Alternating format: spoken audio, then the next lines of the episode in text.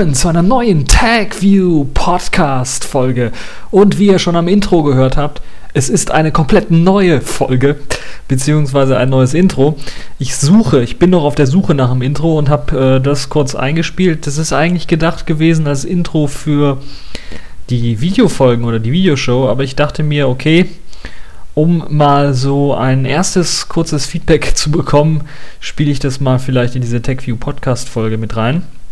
Aber da wollen wir mal schauen, äh, wenn ihr Vorschläge habt für ein neues Intro, beziehungsweise ihr eventuell auch ein Intro schreiben möchtet für den TechView Podcast, mit der Erlaubnis, dass es eventuell dann auch kommerziell genutzt werden kann. Das heißt, im Grunde genommen, das, was ich vorhabe, ist, wenn ich äh, Videos, also Videofolgen mache, dass ich sie auch bei YouTube eben äh, äh, monetarisieren kann. Das heißt, da irgendwie Werbung mit einblenden lassen kann, so damit ich dann bei euren Klicks auf das Video dann ein wenig äh, Werbeeinnahmen bekomme. Ähm, deshalb brauche ich ein neues Intro, weil das bisherige Intro halt eben äh, das, den kleinen CC-Zusatz hat, non-commercial und deshalb auch nicht benutzt werden kann für solche Zwecke. Nun ja, falls ihr da irgendwelche interessanten Intros habt oder äh, selbstgebastelte habt, dann könnt ihr sie mir gerne zuschicken, einfach unter meine Mailadresse. Gut, so viel zum organisatorischen Teil. Fangen wir an mit dem äh, eigentlichen Teil, nämlich den Themen. Da haben wir eine ganze Reihe an Themen, die hochinteressant sind. Zum einen haben wir den Miguel de Icaza, der meint, dass der Linux-Desktop tot ist. Wir haben eine kleine Vorschau auf die IFA 2012. Die hat zwar bereits schon begonnen, aber zu dem Zeitpunkt, jetzt habe ich noch nicht allzu viele Impressionen sammeln können, aber zumindest so was so das Fazit der IFA 2012 so ausmachen könnte, das habe ich dann doch schon äh, mir angeschaut und was vor allen Dingen so die Schwerpunktthemen sein werden, das werden wir ganz kurz noch besprechen. Und dann das sogenannte Leistungsschutzrecht, das jetzt tatsächlich als Gesetzesvorlage dann in den Bundestag äh, mit einfließen wird. Und äh, da werde ich ein bisschen was abrenten äh, dazu. Und ganz zum Schluss noch Qt 5. Die Beta-Version ist jetzt endlich erschienen, das heißt, sie haben es doch noch geschafft, sie Ende August zu releasen. Und da wollen wir uns mal schauen, ganz genau anschauen, was es da für Neuerungen gibt und welche da sehr, sehr spannend sein können. Zum einen aus Entwicklersicht, zum anderen natürlich auch aus der Nutzersicht. Fangen wir aber zunächst einmal an mit dem, ja, ich würde schon fast sagen, dem Highlight-Thema dieser Woche, dem Aufreger-Thema dieser Woche, nämlich dem, äh, ja, dem Blogpost von Miguel de Icaza, der ja der GNOME-Mitentwickler oder GNOME-Miterfinder ist oder war und ja, immer noch ist. also er lebt noch, keine Angst, tot ist er noch nicht, er wurde noch nicht gelünscht. Und er hat so ein bisschen den Linux-Desktop kritisiert, beziehungsweise allgemein eine Aussage getroffen, dass der Linux-Desktop im Grunde genommen tot ist. Und wenn ihr jetzt schon wieder denkt, äh, Miguel de Icaza. Oh nein, nicht du schon wieder! Doch, da müssen wir jetzt durch, weil das hat sehr, sehr viel Aufruhe verursacht und vor allen Dingen war es auch sehr groß in den News. Deshalb müssen wir das auf jeden Fall mal ein bisschen ansprechen. Er hat auf jeden Fall wenige Punkte angesprochen, die halt eben falsch laufen in der Linux Community und glaube ich auch in dem System selber. Aber er hat so ein paar grundsätzliche Fehler gemacht. Zum einen natürlich spricht er so Inkompatibilitäten an von einer Version zur anderen, das Brechen von Kernel und Treiber und ABI-Kompatibilität. Aber er spricht natürlich auch an, dass diese ganze enorme Verflechtung im Linux-Bereich, die ganze Vielfalt eben zu dem großen Problem führt, dass es eben keinen Linux-Desktop gibt in dem Fall oder in dem Sinne. Und das muss ich, muss ich erstmal komplett erstmal widersprechen. Zum einen macht er den Fehler, dass er davon ausgeht, dass es so etwas wie einen Linux-Desktop überhaupt geben kann. Den gibt es ja de facto nicht, deshalb kann der auch nicht sterben. Sondern es gibt halt eben mehrere Desktops und da, da ist ja der Miguel Icaza einer der Vorreiter mit, als mit GNOME-Begründer, dass er die, die Verzweigung oder die Aufteilung und dass die teilweise auch doppelt geleistete Arbeit, zum einen im KDE-Projekt und dann im GNOME-Projekt, da ist er ja mit dran schuld und das kritisiert er ja hier ganz groß, aber verweist dann immer auf andere Leute und sieht wohl seine eigene Schuld nicht so richtig. Man muss natürlich erstmal auch sagen, wer ist dieser Miguel Icaza überhaupt? Und was hat er denn eigentlich alles gemacht? Das Ganze hat angefangen, wo er eigentlich relativ berühmt wurde, halt eben mit 1997, wo bereits äh, 1996 ein allererster Desktop für Linux quasi erschienen ist, nämlich der KDE-Desktop. Da hat er die Diskussion angefacht, ja, da gibt es aber ein paar rechtliche Ungenauigkeiten und Ungereimtheiten, da KDE damals ja auch schon auf Qt aufgesetzt hat und Qt ja noch keine freie Software war. Es gab zwar ein kostenloses äh, Bereitstellen auch an das KDE-Projekt und weitere Programme, die eben Qt einsetzen wollten, aber es gab halt keine ähm, freie Lizenz. Und da hat er natürlich mit dem, äh, sagen wir mal, dem GNU-stallmanischen Idealismus da argumentiert und gesagt, wir brauchen einen freien Desktop für Linux und hat dann eben den GNOME Desktop mitbegründet. Und das ist eines der Sachen, die er am meisten auch kritisiert in seinem Artikel, dass halt eben äh, die enorme Verflechtung und die Konzentration auf verschiedene Desktop-Versionen, auf verschiedene Ansätze von Desktops eben dazu führen, dass eben Linux als Desktop-System allgemein gar nicht äh, abheben kann. Eines der größten Probleme ist ja dann tatsächlich, dass er äh, wirklich selber dann eben mitgewirkt hat an dem ganzen Kram und dass er halt eben genau überhaupt ins Leben gerufen hat. Und interessanterweise war dieser die Argumentation, die er damals hatte, die war natürlich verständlich, aber das Interessante an dieser Argumentation ist, dass er sich zur gleichen Zeit auch bei Microsoft beworben hat, also auch 1997. Man muss sich das mal vorstellen, 1997, da war Microsoft Staatsfeind Nummer 1 von Linux und äh, Staatsfeind Nummer 1 von Microsoft war auch Linux. Das heißt, die haben sich richtig bekriegt. Das war ein richtiger Krieg. Da ging es ja noch um, die, um das Free Software Movement, diese Free Software Bewegung, die ja noch in den Startlöchern war, die ja noch nicht richtig, ähm, sagen wir mal, äh, ihren Erfolg ähm, hatte. Und da war also richtig Krieg, der da herrschte. Und der hat sich dann bei Microsoft beworben zu der Zeit, gleichzeitig, wo er eben quasi das GNOME-Projekt aufgerufen hat. Das hat schon ein bisschen was von Heuchelei, wenn man da mit äh, freier Software und Idealismus argumentiert und einen neuen Desktop für Linux kreieren möchte, gleichzeitig aber dann zum Feind überläuft, im Grunde genommen, ist das dann doch schon äh, sehr, sehr, sehr, sehr verdächtig. Aber er hat schon ähnliche Dinge dann auch gebracht. Später, dann war es, äh, ich glaube, 1999, dann hat er die Firma ähm, wie hieß sie als erstes, glaube ich, Helix oder irgendwie so hieß die Firma. Eine Firma auf jeden Fall, die GNOME pushen sollte, die GNOME so ein bisschen in den kommerziellen Bereich mit reinpushen sollte. Später hieß die Firma dann Ximian. Und äh, die haben ja auch schon mit fragwürdigen Methoden dann auch agiert, wenn es jetzt innerhalb der Linux-Community geht. Äh, da gab es zum Beispiel solche Aktionen, erinnere ich mich noch ganz gut dran, wo recht heftig gestritten worden ist wo sie dann tatsächlich bei Google AdWords äh, Worte wie KDE, Conqueror und äh, andere äh, K-Parts, glaube ich, auch noch ähm, quasi für sich registriert haben, dass die eben äh, als eigene Werbung und Werbeeinnahmen dann an das GNOME-Projekt fließen. Das muss man sich mal vorstellen, das ist natürlich auch schon, äh, sagen wir mal, eine etwas unethische Art und Weise, da heranzugehen. Und äh, daher ist Miguel Icaza, äh, der Icaza dann auch berühmt geworden deswegen. Und an GNOME selber hat er, glaube ich, seit der Version 1, also 1.6er Version, vielleicht noch an der 2.0er ein bisschen was mitgearbeitet. Ansonsten hat er da eigentlich wenig mehr mitgearbeitet. Das heißt, er ist also auch für den fürs jetzige GNOME-Projekt im Grunde genommen gar nicht zuständig und kann auch nicht als Sprecher angesehen werden von einem GNOME-Projekt oder so. Er hat dann irgendwann mal, kam er auf die glorreiche Idee, ich glaube 2004 war das, dann mit Microsoft sich dann doch, also mit seinem Lieblingsfreund, würde ich mal fast sagen, dann doch noch verbünden, zu verbünden und dann das .NET versuchen, das .NET Framework, was Microsoft ja aufgebaut hat, als Flash-Alternative wollten sie das ja äh, bieten mit, mit Silverlight zum Beispiel, aber dann natürlich auch als Java-Alternative eben mit C Sharp. Und äh, da hat man halt eben an diesem C-Sharp-Modell gearbeitet, Mono, damit es halt eben auf Linux läuft. Das hat sich jetzt, so wie es rausstellt, sich nicht so richtig durchgesetzt, zumindest nicht im kommerziellen Bereich, äh, was jetzt Linux angeht, sondern da hat man eher auf OS 10 und Windows dann ähm, Erfolge erzielen können. Windows als Alternative zu .NET und eben vor allen Dingen macOS als äh, überhaupt irgendwie eine Möglichkeit, äh, C-Sharp zu programmieren unter macOS. Aber unter Linux hat sich das nicht so richtig durchgesetzt, obwohl es einige populäre Programme gibt, wie Banshee beispielsweise äh, oder wie F-Spot, die halt eben in Mono und C-Sharp geschrieben worden sind. Dann gab es mit Moonlight eben das äh, Projekt, das eben versucht hat, Silverlight auf Linux zu bringen. Das ist glorreich gescheitert. Das hat eigentlich nie den Feature-Reichtum gewonnen, den äh, Silverlight damals hatte. Vielleicht wäre dann eventuell was raus geworden, aber Silverlight an sich ist ja auch nie richtig abgehoben. Deshalb ist das äh, ein Fail in sich selbst. Und das dann jetzt so die, den Frust darüber rauszulassen und dann zu sagen, ja, Linux ist einfach doof, ist äh, oder Linux hat auf dem Desktop nichts verloren, ist, glaube ich, aus meiner Sicht so ein bisschen ja, kindisch.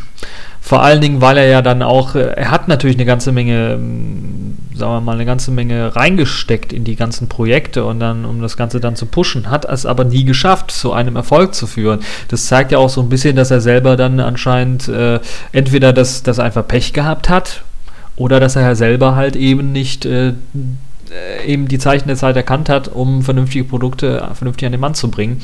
Und da liegt, glaube ich, eine der Hauptprobleme, weshalb er auch diesen Artikel geschrieben hat, weil er ein bisschen frustriert war, dass eben Mono auf äh, Linux nicht abgehoben hat und verschiedene andere Projekte, die er gemacht hat, dann auch nicht abgehoben sind und dass dann ähm, natürlich dann ein Frust daherkommt, der dann dazu führt, dass man irgend so einen Artikel schreibt, das ist dann doch schon klar.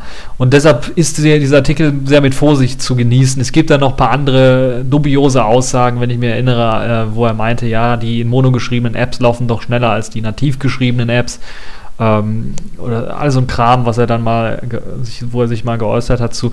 Das ist alles halt so, deshalb ist das immer so mit Vorsicht zu genießen, wenn er was sagt. Sagen wir mal besser so. Er hat natürlich aber auch ein paar Wahrheiten angesprochen, aber das sind nicht neue Wahrheiten. Man muss sich ganz klar vor Augen führen, ähm, die Sachen mit der Inkompatibilität zwischen Programmversionen, wenn man äh, also ein Programm von vor elf Jahren hat, das ist so sein Hauptbeispiel, äh, dass man das heutzutage auf Linux nicht mehr ausführen kann. Äh, und auf Windows und OS 10 sollte man es noch ausführen können. Ich muss ganz ehrlich sagen, wer will denn das überhaupt? Ist, das ist die erste Frage. Und die andere Frage ist natürlich, dass Linux ja ein freies, offenes System ist und dass da wenig proprietärer Kram ist. Und wenn ich mir jetzt proprietären Kram anschaue, dann läuft der meistens auch noch auf einem Linux. Äh, der, heutzutage, be bestes Beispiel, ein Doom 3 Spiel, was ich bei mir habe, wo es eine Linux-Version für gibt. Äh, die läuft immer noch klar auf meinem äh, allerneuesten Linux-System ohne Probleme. Also, und das ist, glaube ich, auch schon mindestens sechs Jahre alt, dieses Doom 3. Also, das ist also auch kein Problem und äh, man findet sicher, mit Sicherheit auch ältere Software, die unter Linux läuft.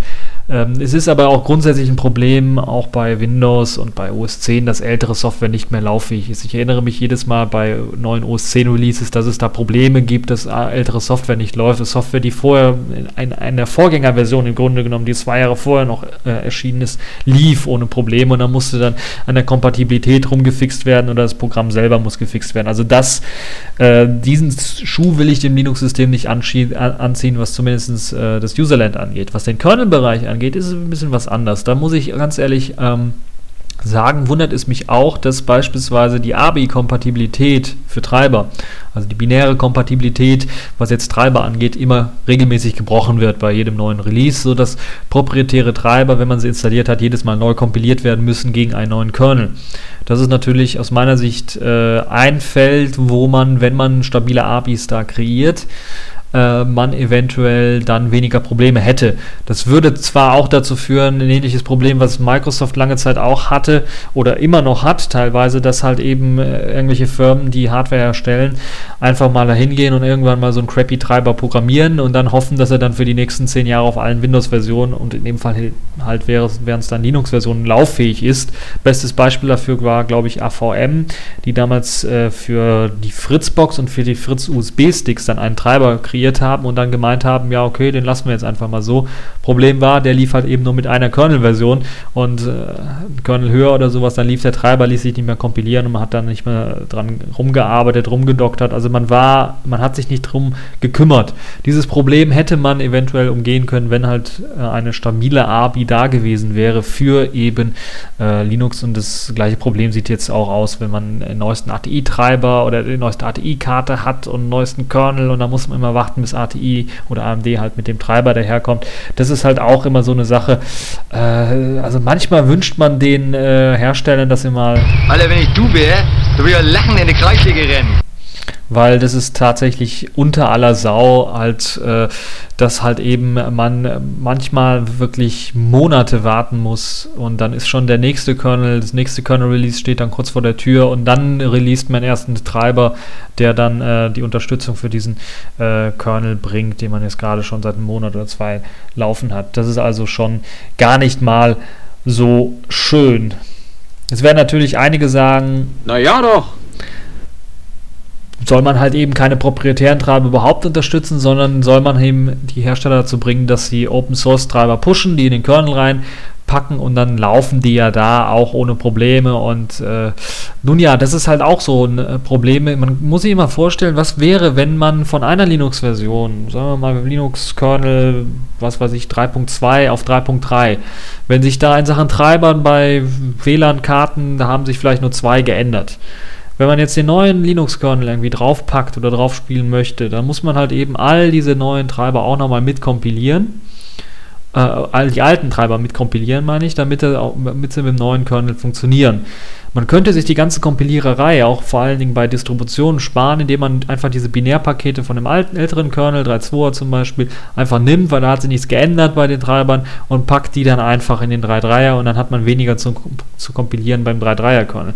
Also das äh, würde ein bisschen was Arbeitszeit ersparen, äh, mit Sicherheit, und das wäre zumindest eine Sache, worüber man nachdenken muss. Die Kernel-Entwickler haben sicherlich äh, allerdings auch dann Argumente dagegen, da freue ich mich auch, wenn ihr auch Argumente dagegen habt, dann könnt ihr das natürlich in dem äh, Posting dann äh, nochmal kommentieren und äh, dann werde ich mir das Ganze durchlesen und eventuell mal was zu sagen.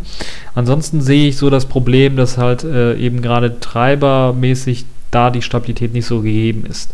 Ob äh, sich das ändern würde, was den Support jetzt von Drittanbietern und Herstellern angeht, vielleicht auch proprietäre Treiber angeht, wenn man da eine stabile API oder ABI schaffen würde, da bin ich mir nicht so sicher. Da muss man erstmal schauen, dass es äh, nicht automatisch bewiesen, dass wenn man das macht, dass das auch so sein wird.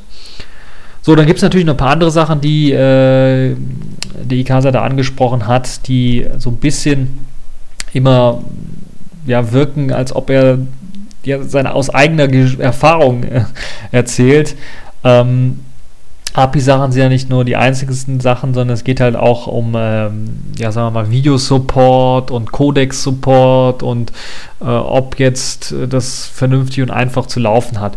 Aus meiner Sicht ist es halt nicht Aufgabe des Linux-Kernels oder des Kernsystems, ähm, dafür zu sorgen, dass Video- und äh, Audiocodecs aller möglichen abgespielt werden, sondern es ist halt eher die Aufgabe des Distributeurs, dafür zu sorgen, dass man entweder sich eine Lizenz einholt, um diese Codecs mitzuliefern, die Codecs, äh, weil man meint, ja, okay, man darf sie mitliefern, dann mitliefert. Das machen ja einige Linux-Distributionen auch. Oder halt eben, so wie es Ubuntu und Fedora und viele andere machen, OpenSUSE glaube ich auch, die Möglichkeit geben, halt eben, wenn man ein Video abspielt, wo eben der Codec-Support nicht direkt in der Distribution gegeben ist, man ein Pop-up bekommt und dann mit zwei Klicks oder drei Klicks diesen Codec installieren kann.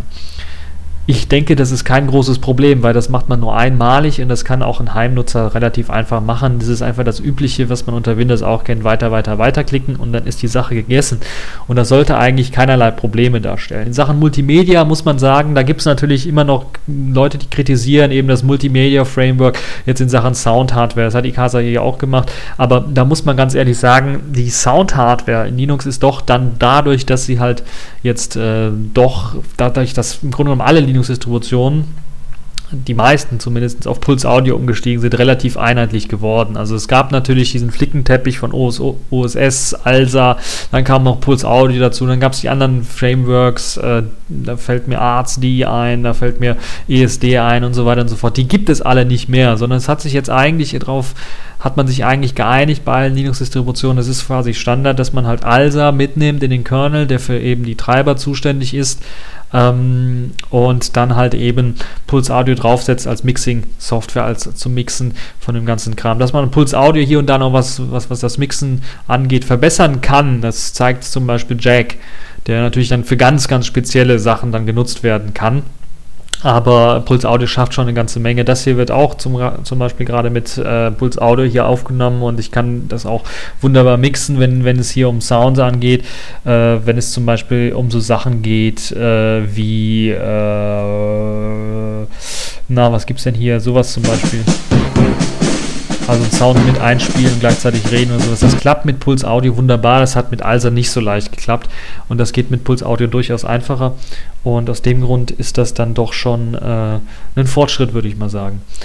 Äh, Alsa selber, und das ist, glaube ich, auch wieder eine gute Sache, dass man nicht, wie, wie es vielleicht bei Windows Vista der Fall war, wo man das komplette Audiosystem ausgetauscht hat und dann viel Inkompatibilitäten in einigen Programmen auch ausgelöst hat, hat man es bei Linux halt so gemacht, dass man Alsa als stabiles mh, hm, System für die Audioerkennung einfach in den Kernel eingebaut hat und das sehr lange Zeit benutzt hat und dann jetzt nicht auf die Idee gekommen ist, das komplett auszutauschen, wie zum Beispiel äh, der Vorschlag vor ein paar Wochen, den es da gab, das komplett auszutauschen mal also das Konzept zumindest, äh, sondern man das beibehalten hat, weil vor allen Dingen ja auch die Treiber, eine ganze Menge alter Treiber, die jetzt auch im Kernel drin stecken, dann eben die Soundkarten, auch ältere Soundkarten unterstützen ohne Probleme und also halt eben äh, sehr gereift ist, sagen wir mal so.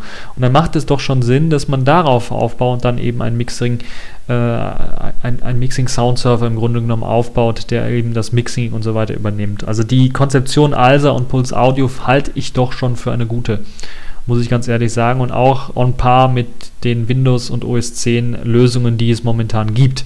Es gibt immer Verbesserungspotenzial, sicherlich, aber äh, ansonsten würde ich da den die, die, Kritik, die Kase da geäußert hat, was Inkompatibilitäten angeht und so weiter, würde ich da nochmal raufrufen und sagen, es ist gut, dass es so gemacht worden ist und nicht einfach komplett das Audiosystem ausgetauscht worden wäre, also vom Kernel bis zum Userland ausgetauscht wäre, weil das hätte noch mehr Inkompatibilitäten zu Inkompatibilitäten bei Anwendungssoftware geführt und es hätte vor allen Dingen zu Inkompatibilitäten geführt in Sachen Treibern. Und man hätte weniger Treiber, müsste neue Treiber vielleicht schreiben, komplett neue Treiber für alte Hardware und so weiter und so fort, was natürlich auch nicht sehr, sehr schön ist. So, das dazu. Dann gibt es natürlich noch äh, Sachen Grafikkarten und dann gibt es immer so Probleme. Natürlich hier Nvidia Optimus wird nicht unterstützt, aber ganz ehrlich, man muss es sagen, die ähm, Unterstützung vom Linux-Kernel für die verschiedenen Grafikkarten hat sich die Jahre einfach nur immer verbessert und immer stetig verbessert. Sie ist nicht ideal, aber das liegt halt eben, das ist genauso wie wenn man ein Windows installiert oder ein OS 10, ja gut, OS 10 kann man nicht auf normalen PC installieren, aber wenn man einen, äh, zumindest nicht ohne Hex, wenn man äh, einen Windows auf normalen PC installiert, sind die Treiber auch nicht die allerbesten, die da ausgeliefert sind, sondern man ist angewiesen auf die Hardware-Treiber des Herstellers, gerade wenn es um Grafikkarten geht. Und das ist halt bei Linux nicht anders. Da muss man eben, wenn man ordentliche 3D-Leistung haben möchte und keine Intel-Karte besitzt, eben auf äh, ATI, AMD oder Nouveau äh, oder Nvidia zurücksetzen, äh, sich darauf stützen. Ähm, Ansonsten sind Nouveau und der ATI-Treiber selber, also der äh, freie Treiber, sind natürlich auch jetzt sehr, sehr stark verbessert worden und bieten jetzt schon mehr Leistung als der in Windows ausgelieferte standardmäßige Treiber für die Karten. Das muss man also ganz deutlich schon so sagen. Und aus dem Grund würde ich sagen, da sind wir auch gar nicht mal so schlecht in dem Bereich. Ähm, und äh, deshalb abgeschlossen, abgerundet. Ich will nicht zu viel über äh, das Ganze quatschen. Es war auf jeden Fall ein Aufregerthema und einige haben dem natürlich zugestimmt. Durchaus, was der Ikasa dazu sagen hat. Ich würde das immer mit Vorsicht genießen, weil er selber natürlich ähm, sehr dubios teilweise da mitgewirkt hat an den ganzen Sachen und eher der Frust aus ihm redet, würde ich mal sagen. Äh, und die Idee sowieso, die utopische Idee eines Linux-Desktops, den gibt es halt nicht, weil wir haben halt bei Linux eben die Freiheit und die Vielfalt. Das ist das der große Unterschied zu Windows und OS 10. Und wenn wir das aufgeben, dann wir, können wir natürlich auf den Weg gehen, den Windows und OS 10 auch gehen und können vielleicht einige Sachen etwas anders machen. Aber wir würden dann nicht mehr das Alleinstellungsmerkmal haben der großen Vielfalt und der Freiheit. Und dass dieser Weg der großen Vielfalt und Freiheit natürlich vielleicht etwas länger ist, wenn es wenn, zu Erfolg führen soll auf einem Desktop-System, das ist natürlich ohne Frage. Und das natürlich auch dadurch, dass die Fragmentierung größer ist, weil man im Grunde genommen nicht ein Linux-Desktop-Betriebssystem hat, sondern man hat viele verschiedene Betriebssysteme in Form von Distributionen, die ausgeliefert werden, die dann auch noch verschiedene Desktops mit reinpacken, verschiedene Tools äh, teilweise mit reinpacken und so weiter und so fort. Inkompatibilitäten zwischen Desktops habe ich bisher wenige erlebt. Das heißt, ein Programm, was vermeintlich für einen Desktop geschrieben worden ist, wie man immer sagt, weil es eben das Framework, das Toolkit benutzt, was eben der Desktop auch benutzt, ähm, läuft nicht zwangsweise auf einem anderen Desktop in einem anderen Toolkit nicht sondern es ist, in, es ist kompatibel und es gibt sogar auch die Möglichkeit, immer von kreativen Leuten immer mehr, dass das auch visuell keinen großen Unterschied macht, auf welchem Desktop jetzt eine Applikation in welchem Framework läuft. Und das ist halt eben ein Vorteil, den man äh, durchaus sehen muss, den es so nicht gibt. Ich kann nicht auf einem Windows-System OS 10 Programme ausführen, die genauso aussehen wie Windows-Programme. Und äh, ein weiterer Faktor ist natürlich auch, und das muss man ganz ehrlich sagen, wenn ich jetzt mir so an GNOME so ein bisschen denke, damals als Ikasa an GNOME entwickelt hat, dann war halt GNOME einfach für, also das ist einfach für die Katz gewesen, dieses GNOME. GNOME 1X war einfach zum Kotzen.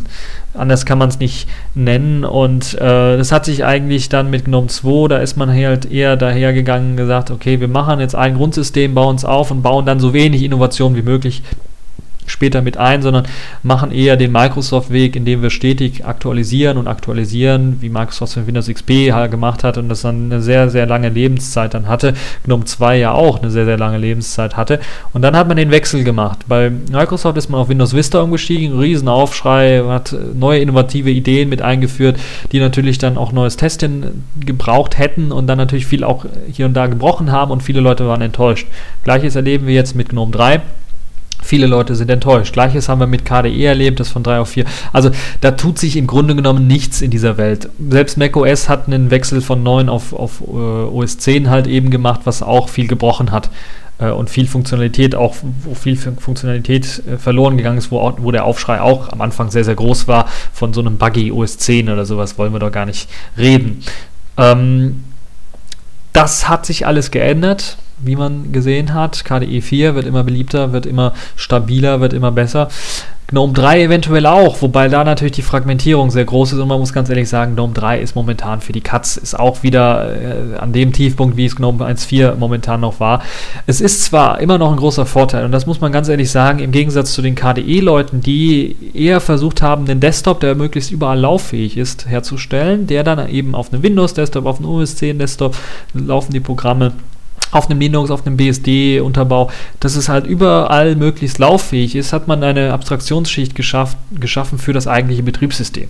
Und bei GNOME arbeitet man im Grunde genommen an dem anderen Ende, zumindest vornehmlich GNOME-Entwickler arbeiten an dem anderen Ende. Da fällt mir zum Beispiel Herr Pöttering ein, der natürlich an Puls Audio zum Beispiel gearbeitet hat, der jetzt an System D arbeitet vielleicht arbeitet immer noch an Pulse Audio, naja, äh, gearbeitet oder immer noch arbeitet an Pulse Audio und jetzt System D in Auftrag nimmt und verschiedene Sachen auch in System D dann versucht zu verbessern. Da arbeitet man eher am Kern von Linux und versucht dann eben Linux für den Desktop eher vorzubereiten. Das ist natürlich eine andere Sache als das, was KDE jetzt machen. Das ist einer der großen Vorteile und da ziehe ich meinen Hut vor für die Entwicklungen, die eben GNOME äh, geleistet hat, um halt eben allgemein den ähm, die Linux-Infrastruktur für den Desktop besser vorzubereiten. Dazu gehört jetzt auch nicht nur das Systemd, könnte man immer noch ein bisschen was kritisch beäugen, Puls Audio eventuell auch noch, aber GStreamer beispielsweise. Ein super Multimedia-Framework, was jetzt nicht nur in Linux Verwendung findet, sondern auch in vielen anderen Produkten und Bereichen jetzt immer mehr Verwendung findet und genutzt wird, auch von Programmen wie Opera beispielsweise, die das nutzen für HTML5 äh, Videocodec-Abspielung. Ähm, und eine Großzahl von anderen Sachen, die halt eben GNOME äh, da sehr, sehr in die Infrastruktur von Linux quasi mit reinpumpt. Und ich könnte mir jetzt vorstellen, das wäre, glaube ich, doch das Ideale, wenn man halt eben KDE mit diesem ganzen Oberflächen und egal, wo es läuft und dann eben diese Kernkomponenten, die Kerntechnologien, die die GNOME-Entwickler für eben Linux und für eine Linux-Desktop-Infrastruktur aufbauen, die miteinander kombiniert, dann hätten wir im Grunde genommen äh, den Linux-Desktop in Anführungszeichen, ähm, den und dann eventuell auch ein äh, System, was sich vielleicht in Distribution dann weiterhin unterscheidet, aber was dann einen einheitlichen Standard bringen könnte. Ist natürlich ein bisschen was Wunschdenken. Es werden sicherlich auch einige meckern, Hä, Gnome 3 ist doch eigentlich wunderbar und gut und äh, so. Nein, das ist es nicht. Zumindest nicht aus meiner Sicht. Es ist äh, schön, hübsch anzuschauen, aber ähm, es hat noch eine ganze Reihe vor sich. Ich finde es, wie gesagt, gut, was unter der Haube gemacht wird von GNOME. also die ganze Infrastruktur, die in Linux reingepumpt wird, um Linux besser zu machen, ist genauso gut wie das, was in KDE gemacht wurde, um den Desktop abstrahierter von dem eigentlichen System zu machen, um dann eben äh, den Desktop besser und schöner zu machen. Also KDE hat es wunderbar geschafft, den Desktop vernünftig zu machen. Gerade vor allen Dingen, da ich es sehr, sehr vernünftig finde, dass man halt eben zwischen Tablet-Systemen, also Systemen, die mit dem Finger bedient werden, und Systemen, die mit der Maus bedient werden, getrennt wird. Weil das ist eine Katastrophe, wenn man das versucht miteinander zu verbinden. Das sieht man teilweise bei GNOME, wo es halt Elemente gibt, die für Touchscreen ausgelegt sind und Elemente, die halt eben nur für die Maus ausgelegt sind. Das sieht man ähnlich auch in der Windows 8, selbst in der finalen Version, wo dann auch einige Elemente eben für die Mausbedienung, einige eher für Touchbedienung äh, geeignet sind und für beides eher, wenn beides zusammen aufeinander tritt, trifft, dann sieht das eher aus wie ein Kundelmuddel. Nun ja, also wollen wir mal äh, das Fazit äh, ziehen zu diesem ganzen äh, Michael die Ikasa äh, Ranting zu dem Linux Desktop. Also ich kann dazu nur sagen. Ihr BAJ, du Schweinebacke. Genau, also nicht einfach nicht großartig beachten, das ist dummes Geschwätz, würde ich mal so sagen. Es steckt zwar hier und da ein bisschen Wahrheit drin, aber das sind halt so, sagen wir mal, nicht, das sind Probleme, die schon seit Jahren bekannt sind und wo wir einer Lösung schon viel, viel näher dran sind, als äh, dass es sich lohnt, darüber nochmal abzuranten und darüber nochmal die Probleme nochmal groß oder größer zu machen, als sie in Wirklichkeit äh, zu sein scheinen. Nun ja, das dazu kommen wir zu dem äh, nächsten Thema, was wir so ein bisschen besprechen wollen. Und das Thema hat zu tun mit dem ähm, mit der IFA. IFA 2012 ähm, hat ja ihre Tore quasi schon geöffnet und ich habe mir so ein bisschen was, ich habe mich ein bisschen was umgeschaut, so was so die Trends sein können jetzt für die IFA. Noch nicht ganz konkret reingeschaut, was es für interessante Geräte gibt und so weiter und so fort. Aber der IFA-Trend geht halt tatsächlich dahin, dass wir jetzt dieses Jahr tatsächlich was Neues sehen werden, zumindest teilweise. Das heißt, wir werden neue Fernseher erleben dürfen, die mit 4K-Auflösung oder sogar 8K-Auflösung daherkommen werden. Also der Nachfolger von Full HD wird wird eben angekündigt oder wird viel äh, ja, oder wird einfach mal gezeigt. Und es wird dann, werden dann auch Technologien angekündigt, die so ein bisschen dann zeigen sollen, wie man beispielsweise dann auch das Full HD-Material, was jetzt immer vermehrt äh, dann doch zum Standard wird, würde ich mal sagen, wie man das dann tatsächlich auch dazu bringen kann, dass es dann eben hochskaliert werden kann auf 4K, ohne dass es großartige ja, Artefakte oder äh, Qualitätseinbußen gibt. Da gibt es bereits einige Hersteller, die dann sicherlich auch Fernseher vorstellen werden mit 4K und 8K Auflösung und Chips vorstellen werden, die eben die Möglichkeit bieten, eben Full HD Sachen eben hoch zu skalieren auf 4K. Es wird mit Sicherheit auch äh, einige Fernseher wieder geben, die dann 4K und 3D pushen werden in Full HD dann in dem Fall. Das heißt, äh, man hat eine 4K-Auflösung. Auf dem normalen Fernseher will man 3D, kriegt man nur die Full HD-Auflösung, nutzt dann eben diese 4K-Auflösung, die dieser Monitor eigentlich kann, äh, dafür, um halt eben eine bessere 3D-Darstellung zu schaffen. 3D-Darstellung dann natürlich auch wieder ohne Brille. Das wird sich immer vermehrt äh, weiter durchsetzen dann werden wir vor allen Dingen auch, äh, ja gut, 8K werden wir etwas seltener sehen. Wir werden vor allen Dingen größere, weil eben 4K sehr, sehr hohe Auflösung ist, größere Bildschirme sehen. Das heißt, sagen wir von den 30 Zöllern, 32 Zöllern und aufwärts ähm, also in dem Bereich, wo wir ja jetzt eher sind für Full HD, Fernseher und so, werden wir tatsächlich vielleicht sogar doppelt so hohe ähm, Größen bekommen, 60 Zoll und aufwärts. Das wird so eher der Trend sein. Und natürlich auch die Dünne der Displays, das wird natürlich auch immer wieder angesprochen werden. Und es wird natürlich auch äh, immer mehr die, der Multimedia-Inhalt, das Internet, immer mehr zum zentralen Punkt auch für den Fernseher. Das heißt, es wird Setup-Boxen geben en masse, kann ich mir vorstellen, mit verschiedenen Systemen. Meistens wird dann wahrscheinlich Android oder ein ähnliches Android-System, also vielleicht nicht ein offizielles, sondern ein angepasstes Android-System hier und da äh, drauf laufen. Äh, wir werden verschiedene TV-Docking-Stationen ähm, äh, erleben, die dann sicherlich mit dem Internet verbinden, sich verbinden können, dann äh, ja, Sachen einfach ausleihen können, Filme ausleihen können, Serien ausleihen können, Serien anschauen können und so weiter und so fort. Die wird es mit Sicherheit geben, wobei ich dann doch immer noch skeptisch bin, weil in Deutschland gibt es einfach keinen Anbieter, der zum Beispiel mir die neuesten Serien irgendwie anbietet zum Anschauen. Das ist alles ähm, Flickenteppich und ganz, ganz wenig im Vergleich zu dem internationalen Standard, den es momentan bereits schon gibt. Deshalb muss man da mal ganz genau schauen, was äh, jetzt auch tatsächlich ein Angebot ist für das deutsche Publikum und ob sich das dann überhaupt dann lohnt, sich so eine Box anzuschaffen. Internetsurfen wird es natürlich auch geben, das heißt, in den Boxen wird es auch die Möglichkeit geben, dann im Internet ganz normal rumzubrowsen.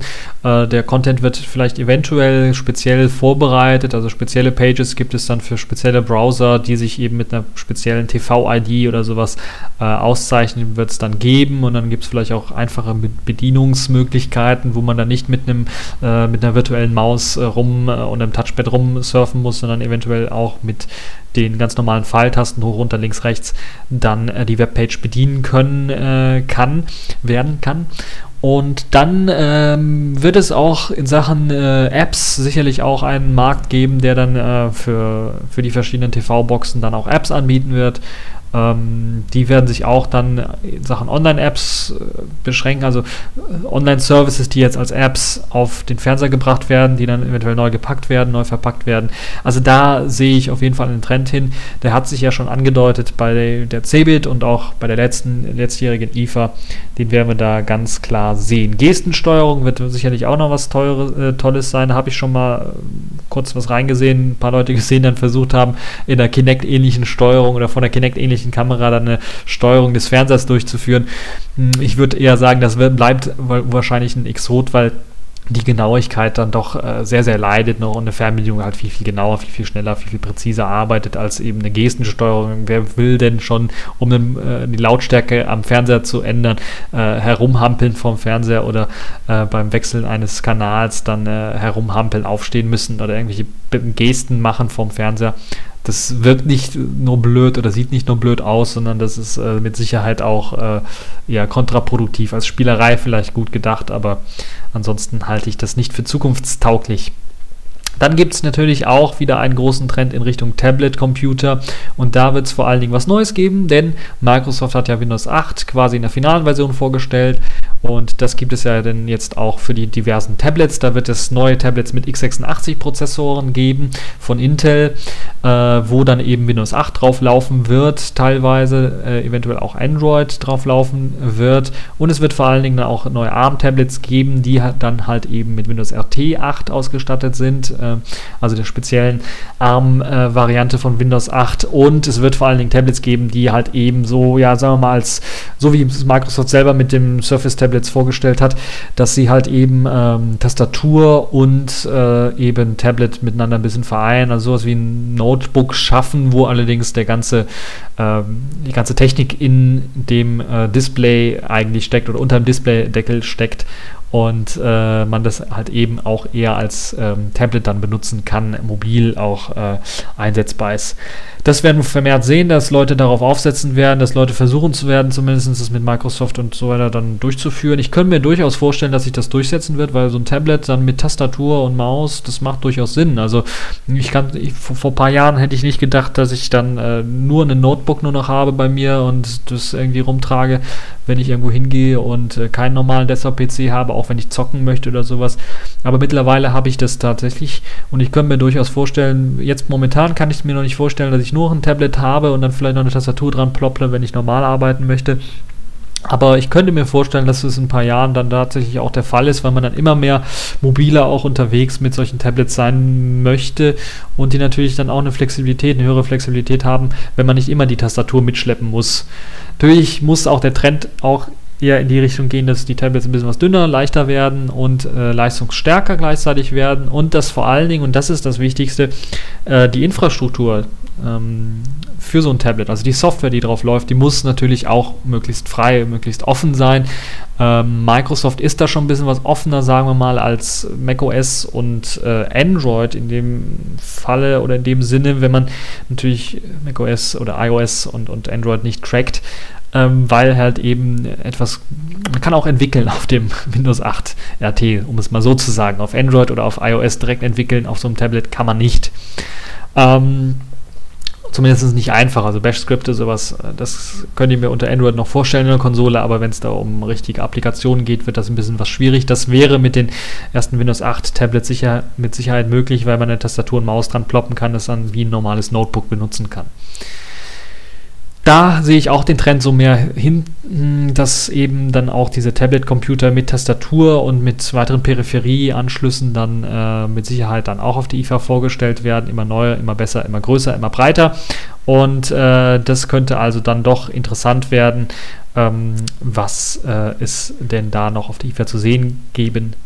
Wenn es da hochinteressante Sachen gibt, werde ich natürlich auch äh, nächste Woche nochmal darüber berichten, äh, was so die IFA so gebracht hat und so ein kleines Fazit vielleicht ziehen, was es denn da tatsächlich auch gab, äh, was interessant war auf der IFA. So, aber jetzt wollen wir dann mal wechseln zu, einem, zu einem anderen Thema. Haltet euch fest, denn wir wechseln zum Netzthema oder zum netzpolitischen Thema, nämlich dem Leistungsschutzrecht. Und da gab es ja tatsächlich jetzt die Entscheidung, dass man ein mögliches Gesetz auf Grundlage eines jetzt eingereichten Leistungsschutzrechtes in den Bundestag mit einbringen möchte. Und im Grunde genommen ist es halt ein Gesetz, das ja speziell Suchanbieter einschränkt, eben nicht mehr die kleinen Snippets, die beispielsweise die verschiedenen Suchanbieter, das ist ja nicht nur Google, sondern auch viele andere, die sie anbieten, um mal zu sehen, ja, okay, was, worum es? Also nicht nur die, die Überschrift der Webseite anzeigen in ihren Suchergebnissen, sondern vielleicht auch eine kleine Snippets, wo, worum es da eigentlich? Dass das dann auch, äh, ja, die die verschiedenen Verlage eben für sich bezahlt haben möchten. Es geht also nicht nur um Google News oder News-Aggregatoren im Allgemeinen, die dann halt eben News irgendwie zusammensammeln, und dann immer so in kleinen Häppchen, Portionchen in den ersten paar Sätzen im ersten Absatz dann anzeigen und die dann natürlich auch dafür sorgen, dass eben diese äh, auch manchmal kleineren Zeitschriften oder sagen wir mal Zeitungen ähm, dann Klicks bekommen, Nutzerzahlen bekommen, Leute, die sich dafür interessieren, die sich für Artikel interessieren, die sich vielleicht dann später, weil der Autor so einem so gut gefällt, mehrere gute, interessante Artikel geschrieben hat, für die Zeitung mehr interessieren, sich vielleicht die Zeitung dann auch äh, online abonnieren oder auch tatsächlich äh, in den, ins Kiosk reingehen und dann sich die Zeitung holen, also kaufen. Das ist halt so eine Sache, die eben ähm, völlig vernachlässigt wird von den Verlagen. Eine andere Sache ist natürlich, dass die Urheber komplett ausgelassen werden. Also es wird ja immer so verkauft, als ob das so ein Urheberrecht wäre und dass man äh, die Urheber doch schütz, schützen möchte, dass man auf jeden Fall, äh, aber also äh, manchmal habe ich das Gefühl, dass die Leute meinen. Wenn du denkst, du hast einen Dummen vor dir, bist du an der richtigen Adresse. Davon bin ich überzeugt. Genau. Also davon bin ich auch überzeugt, dass sie einen für dumm verkaufen wollen. Es ist natürlich klar, dass die Urheber nichts davon abbekommen, sondern dass das alles nur den Verlagen nützen soll, dass die eben mehr Geld bekommen. Und das zeigt ja auch schon äh, daher, dass selbst sogar noch nicht mal die äh, äh, Verwertungsgesellschaften selbst an die an, den, an das Leistungsschutzrecht oder an die Gespräche für das Leistungsschutzrecht irgendwie angekoppelt worden sind, sondern dass im Grunde genommen die Verlage das selber machen wollen und selber regeln wollen mit den verschiedenen äh, Anbietern, die im Internet halt eben solche äh, Links dann eben anbieten. Da muss man sich mal vorstellen, wie, wie, sich Deutsch, wie, wie sich Deutschland jetzt hinstellt in der Welt als einziger, die eben von Google Geld verlangen wollen dafür, dass eben die Suchergebnisse mit Snippets ausgestattet werden.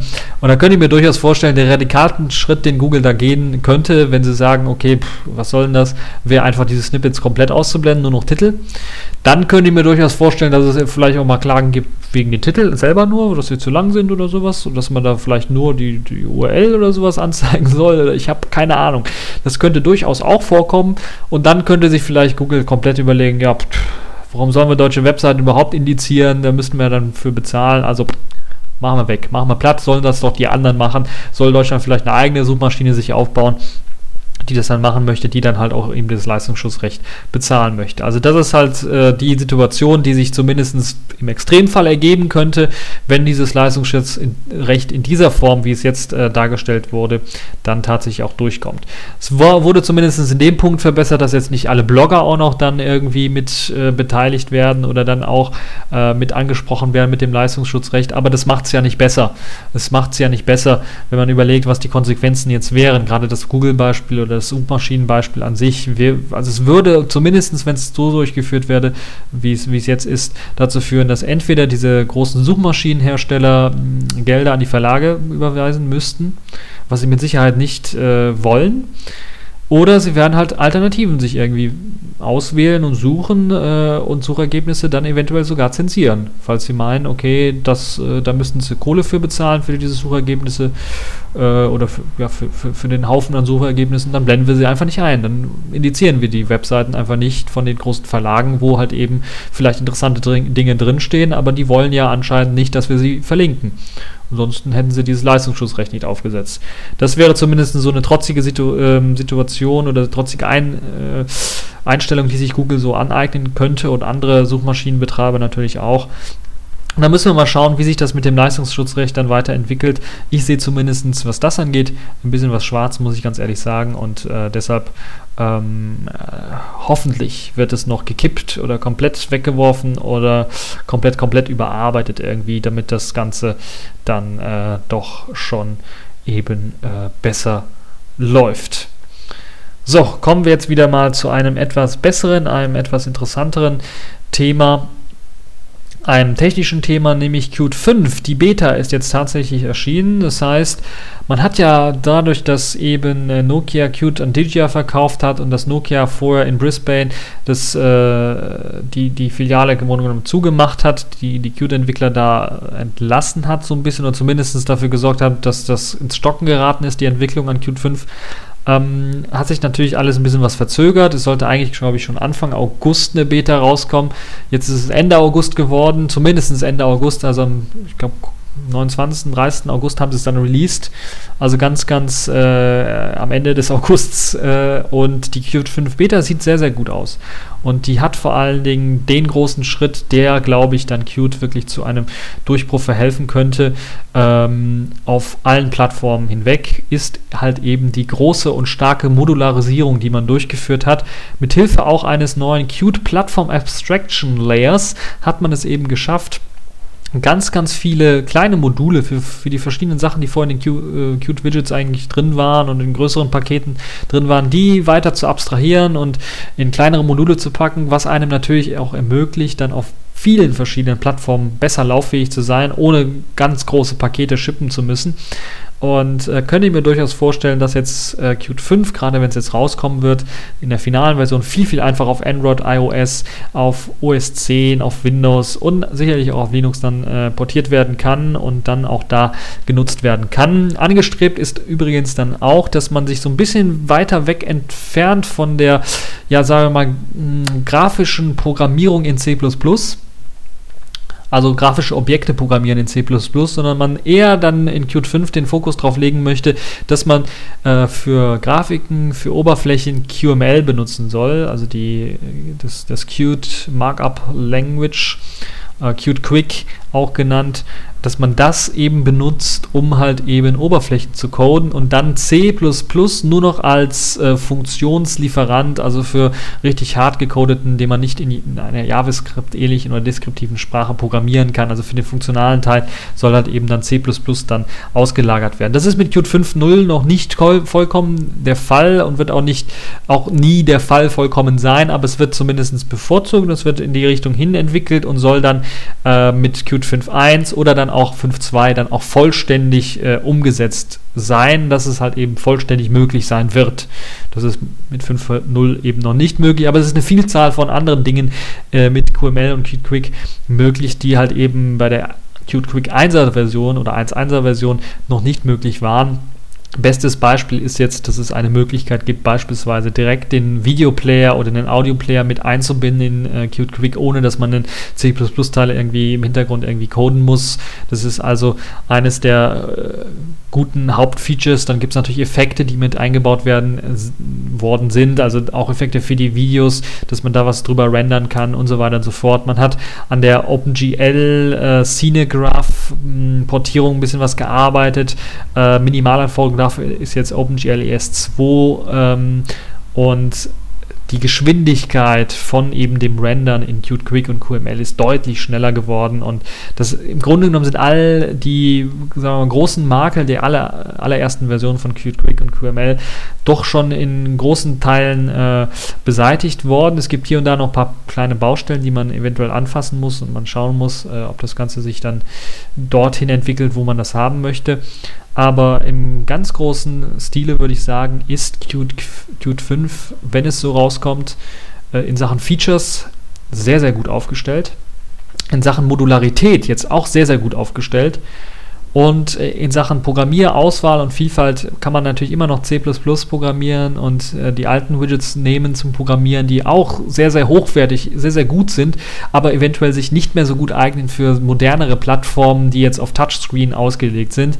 Äh, dafür ist halt QML sehr, sehr gut. Und man kann beides sogar miteinander kombinieren und hat also die Freiheit und gerade durch die starke Modularisierung und so weiter und so fort, kann man dann halt wirklich das Traumprogramm schreiben in seiner äh, Traum-IDE, äh, mit seinem Traum, äh, ähm, mit, seinem, mit seiner Traumbibliothek. Gut, eine Sache wollte ich noch ansprechen, bevor ich jetzt zu sehr in Lob, äh, äh, Lobhudelei ausarte, ist, dass Qt 5 weiterhin auch kompatibel sein wird zu Qt 4. Das heißt, es wird nicht wie bei dem Schritt von Qt 3 auf 4 einen großen Umbruch geben, dass alle Applikationen neu geschrieben werden müssen oder sowas, sondern man hat tatsächlich auch darauf geachtet, dass die kompatibel bleiben und dass die Kompatibilität sehr, sehr stark gegeben ist.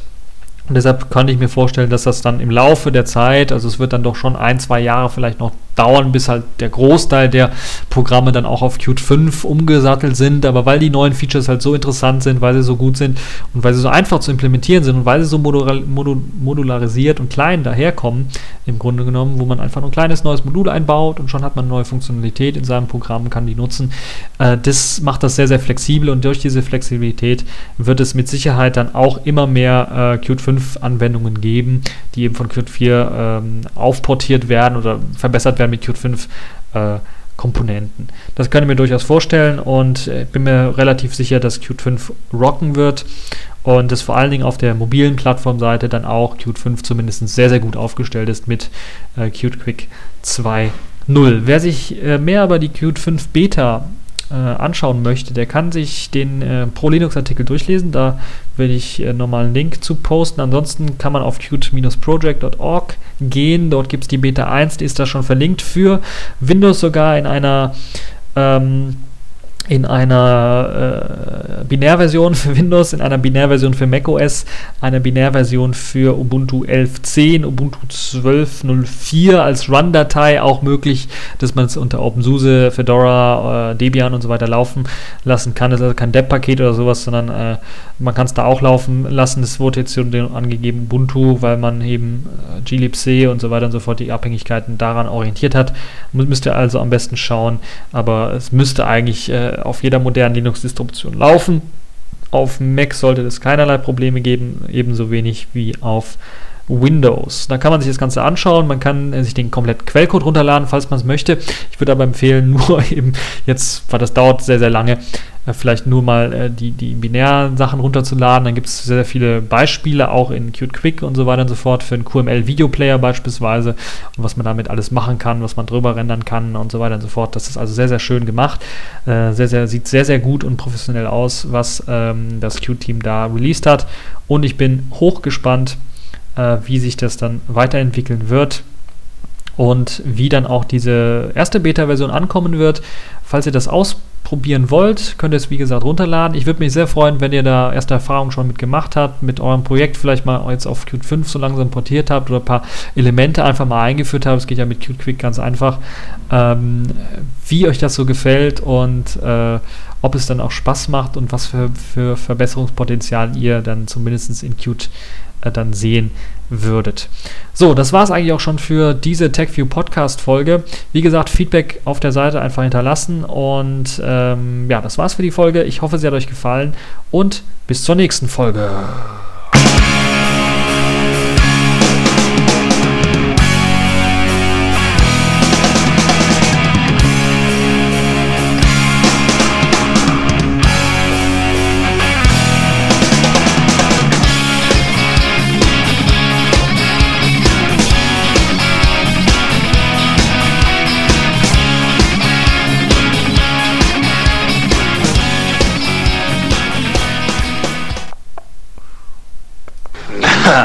So wie du jetzt. So sah mein Opa immer aus, wenn er Holz holen musste. Ja, genau, das war noch das alte Outro. Das heißt, ich suche immer noch ein Outro, äh, falls ihr eins habt. Ansonsten werde ich selber mal wieder eins schreiben. Geht ja relativ einfach und Ich meine Intro, Outro. Ich habe ja jetzt zwar lange das Intro und das Outro beibehalten, deshalb ist das immer so ein Wiedererkennungswert, aber ich glaube, der Inhalt ist, glaube ich, eher das, was zählt und deshalb ist das Intro und Outro das einfach da, weil es da sein muss. Irgendwie. Also ich habe auch kein Problem damit, äh, falls ich für jede Sendung ein neues Intro irgendwie mit ein äh, oder für jede Sendung ein neues Intro gesendet bekomme und ein Outro gesendet bekomme, habe ich auch kein Problem damit, das auch vorzuspielen. Da muss es halt einfach nur rechtzeitig ankommen. Also falls ihr da Interesse habt, das zu machen äh, oder sowas äh, tatsächlich mal umzusetzen, könnt ihr das durchaus machen. Habe ich nichts dagegen. So, das war's äh, auch für dieses äh, Outtake und jetzt sage ich einfach mal Stopp hier.